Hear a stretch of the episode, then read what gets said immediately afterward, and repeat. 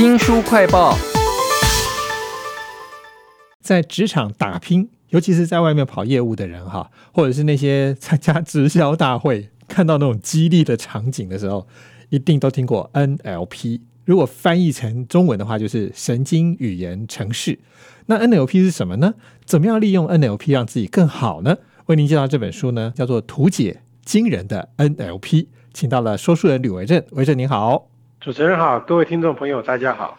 因为我看过太多直销哦，吹捧 NLP，害我现在只要听到 NLP 都有点提高警觉，怕被骗啊，怎么办呢？其实这个 NLP 啊，我也是好奇才想看这本书。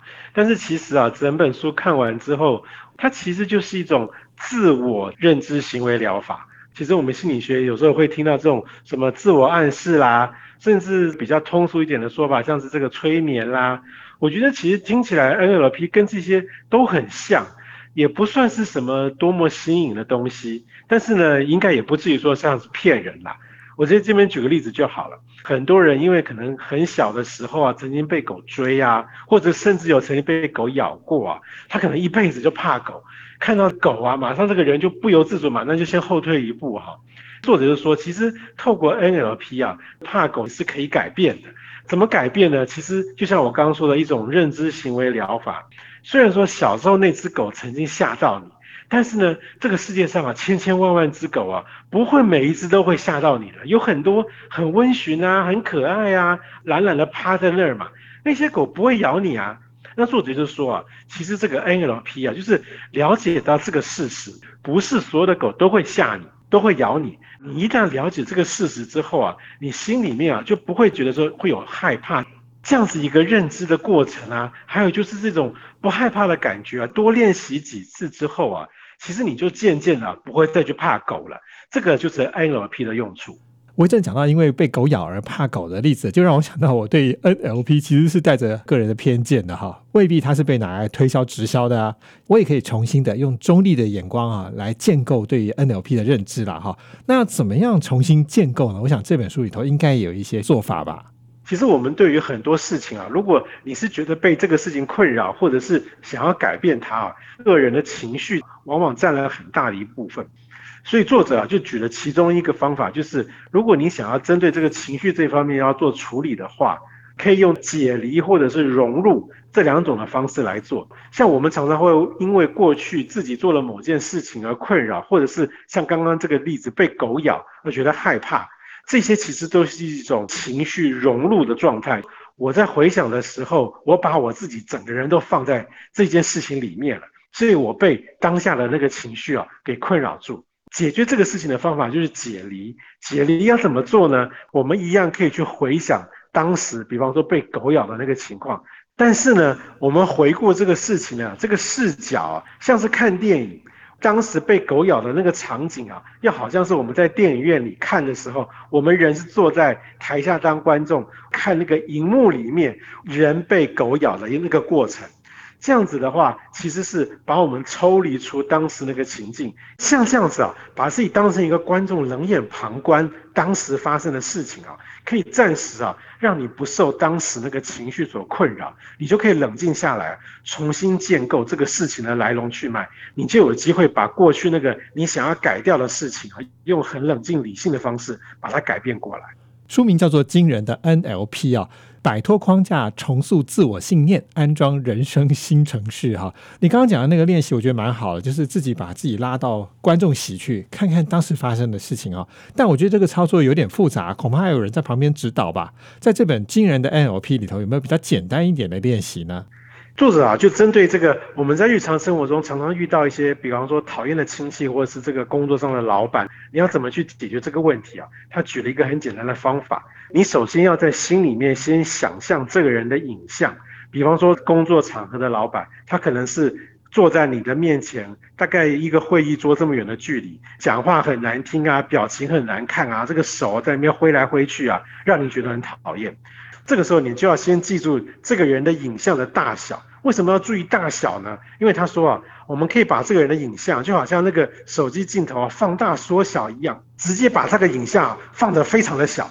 好比说，这个人啊，原本坐在你前面啊，变成在十公尺那么远。哦。那那大家想一下，当一个你讨厌的人在十公尺那么远的时候，因为跟你很有距离感，那种讨厌的情绪啊，就没有原本坐在你面前那么强烈，那么有威胁感。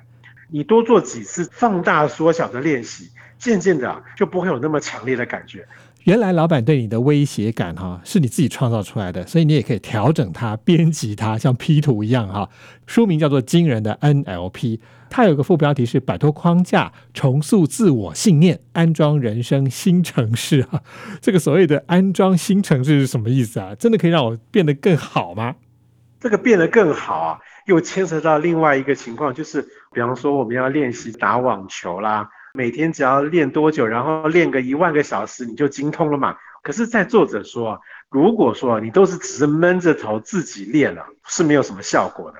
你应该要找一个你觉得不错的、跟你比较配的这个网球选手，你要不断的看他的动作，然后呢，模仿他的动作来练习，这样才会有效。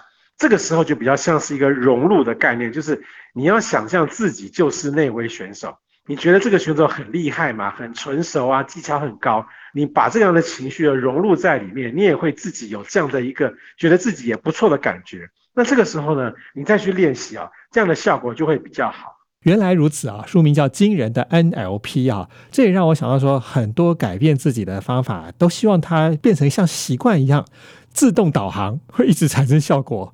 NLP 可以这样吗？这个在 NLP 里面啊，也是一种方法。也就是我们之前听到的所谓制约学习嘛，自然而然就会产生行动嘛。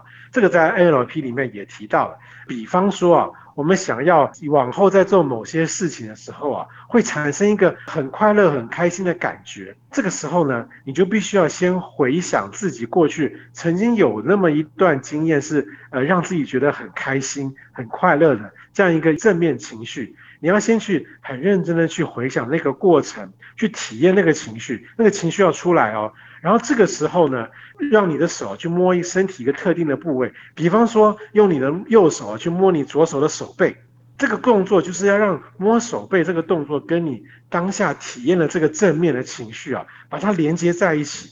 那这样的练习啊，多做几次之后啊。往后啊，你就算不去回想那件事情啊，你只要用你的右手去摸你这个左手的手背啊，这样一个正面的情绪啊，就会跑出来。将来你在某些时刻想要这样的情绪的时候，你就用你的右手摸你左手的手背。那这样子的话，这个制约学习就成功了。惊人的 NLP 原来可以这么简单，让它自动操作。这本书的副标题是“摆脱框架，重塑自我信念哦，安装人生新城市”。它的标题其实还有一个字叫做“图解”。我是看到一些漫画，我不晓得它里面还有什么样的图解的东西啊。